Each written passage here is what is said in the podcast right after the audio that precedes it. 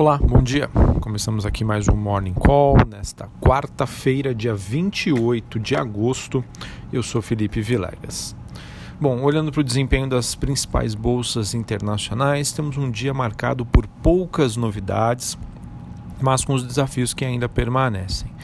Os ativos de risco, as ações estão abrindo próximos da estabilidade após uma noite relativamente tranquila e, como eu já disse, de poucas novidades. A agenda econômica do dia também será esvaziada, então isso acaba é, fazendo com que o investidor fique ligeiramente, entre aspas, né, perdido é, nesse dia sem nenhum catalisador importante. Bom, o único destaque da noite ficou por conta da Inglaterra onde o seu primeiro-ministro convocou um recesso do parlamento para que a classe política foque no Brexit. Como consequência disso, os ativos é, do Reino Unido e, em especial, a Libra é, estão reagindo negativamente a esta notícia. É, em relação às demais movimentações, o dólar se valoriza ante a maioria do, das demais moedas, dos seus principais pares, com exceção das moedas de países emergentes que tem uma movimentação ali próxima da estabilidade.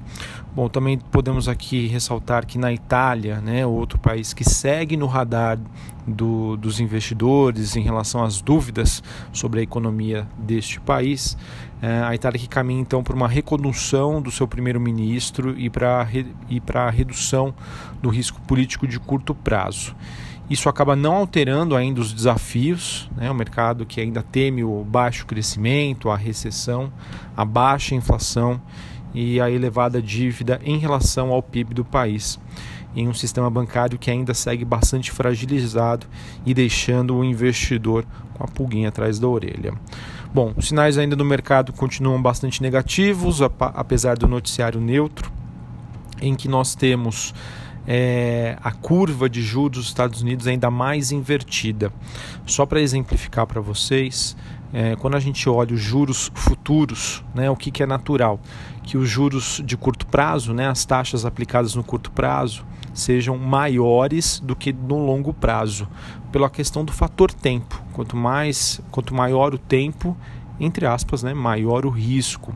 Só que o que está acontecendo nos Estados Unidos e que sinaliza uma recessão é que os juros é, de curto prazo né, estariam é, com taxas maiores né, do que no longo prazo. Então mostra o que? Uma demanda do mercado por ativos mais conservadores no curto prazo identificando dificuldades. Então isso acaba, é, das últimas vezes que isso aconteceu, acabou sinalizando uma recessão à frente nos Estados Unidos.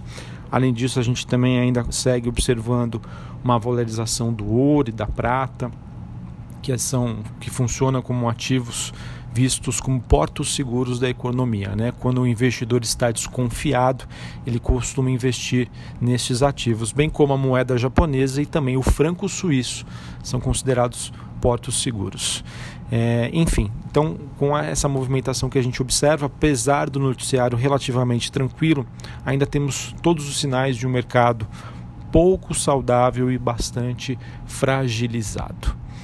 Para falar sobre as commodities, o petróleo estende os ganhos nesta quarta-feira, após os dados de estoques da API indicar uma queda, ou seja, queda dos estoques, com a oferta constante, os preços tendem a aumentar.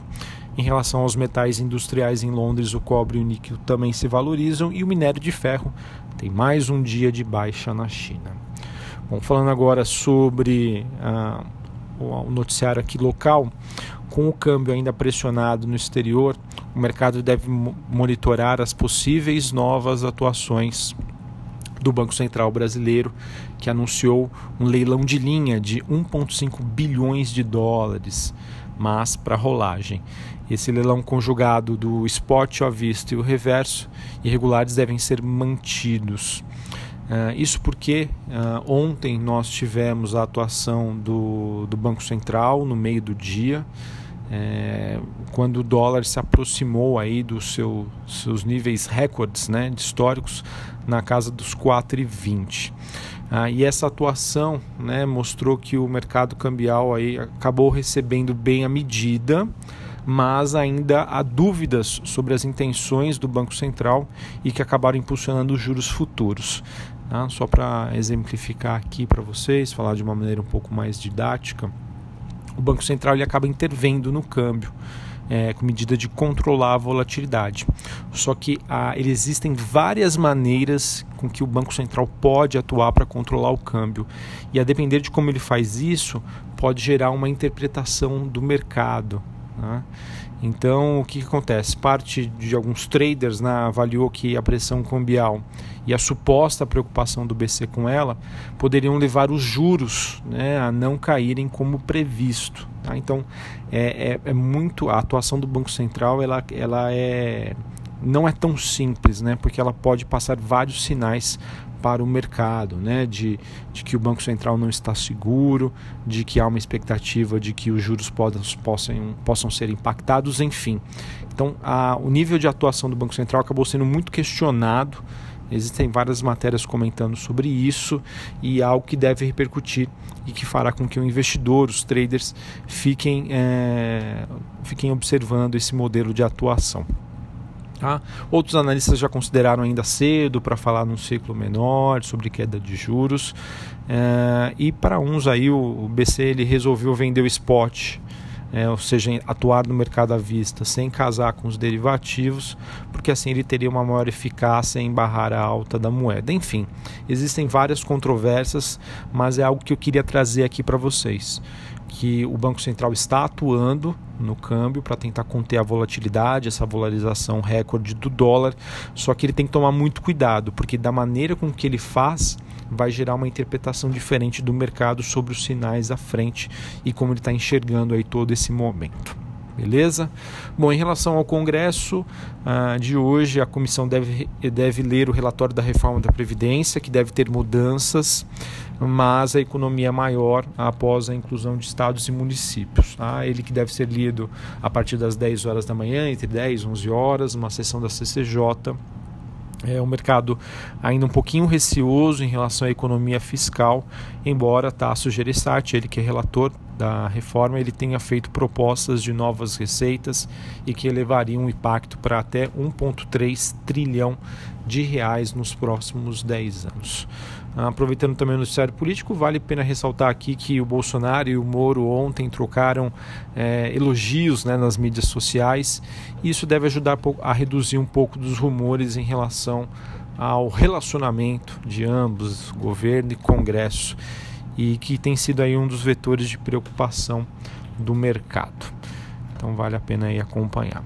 Bom, só para a gente finalizar aqui falar um pouquinho sobre o noticiário corporativo, talvez o principal destaque e que tenha maior impacto seja é, a notícia do jornal o Globo, que trouxe que os acionistas e o conselho da Oi estariam estudando a venda de toda a companhia para um único investidor ou a fatia das suas operações por região.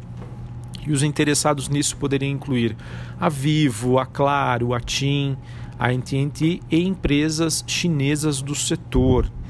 É, os acionistas é, e o conselho da Oi eles entendem que é, a, fatiar a empresa poderia facilitar a venda é, e que esse movimento já estaria acontecendo. E de acordo com a reportagem, os chineses eles só entrariam na Oi se a lei das teles, né, a PLC 79, Lei Geral de Telecomunicações, for aprovada. É, e uma venda total aí da companhia não seria descartada. Então vamos acompanhar a Oi, que segue no radar de muitos investidores uma empresa aí altamente especulativa, já que ela está em recuperação judicial e depende bastante da aprovação dessa lei para facilitar a venda da companhia, que de acordo com alguns analistas seria a única salvação da companhia. Enfim, o mercado deve então a, a receber essa notícia com volatilidade, eu enxergo essa notícia como uma sinalização positiva, mas é difícil precificar hoje algo em Oi, porque mesmo com o noticiário positivo, o papel ainda é, é, acaba não tendo uma reação esperada, né? Vindo, visto que tem muita gente ainda apostando contra a recuperação desta empresa. Ok? E em relação às demais notícias, vamos ficar de olho também no noticiário de privatização da CEMIG, a última notícia informada pela Reuters, em que o CEO disse que o processo poderia levar a, até seis meses. É uma notícia positiva, mas aqui, de acordo com o analista da casa, o Vitor Souza, eh, ele é ainda um pouco cético. Ele acredita que o Romeu Zema não teria apoio do seu Congresso para a privatização da companhia. Também saiu uma matéria bastante interessante no Valor, dizendo que a Petrobras deve intensificar os seus cortes de custos no ano que vem. Notícia positiva. É, já é algo esperado, todo mundo espera que a companhia faça isso, mas uma sinalização de que isso possa ser intensificado possa passar uma notícia positiva para o mercado. Tá? E também a Exame traz uma matéria mega interessante sobre os planos da Sul América para a utilização dos 3 bilhões de um ativo que ela vendeu para a Allianz. Então mostra todos os planos da companhia. Para a gente é, é, uma empresa, uma, na minha opinião, é uma das melhores ações para estar posicionado na Bolsa, uma ação de extrema qualidade e que eu acredito bastante nesse ramo de saúde dado o envelhecimento da população, a expectativa de redução do, do, desemprego, que fará com que mais pessoas tenham acesso a planos de saúde. Tá certo? Então, essa é a mensagem. O dia hoje um pouquinho mais positivo. Então, vamos aguardar como que o mercado reage. Lembrando que tem leitura do relatório da Previdência na CCJ a partir das 10 horas da manhã. Um abraço, um excelente pregão e até a próxima. Valeu!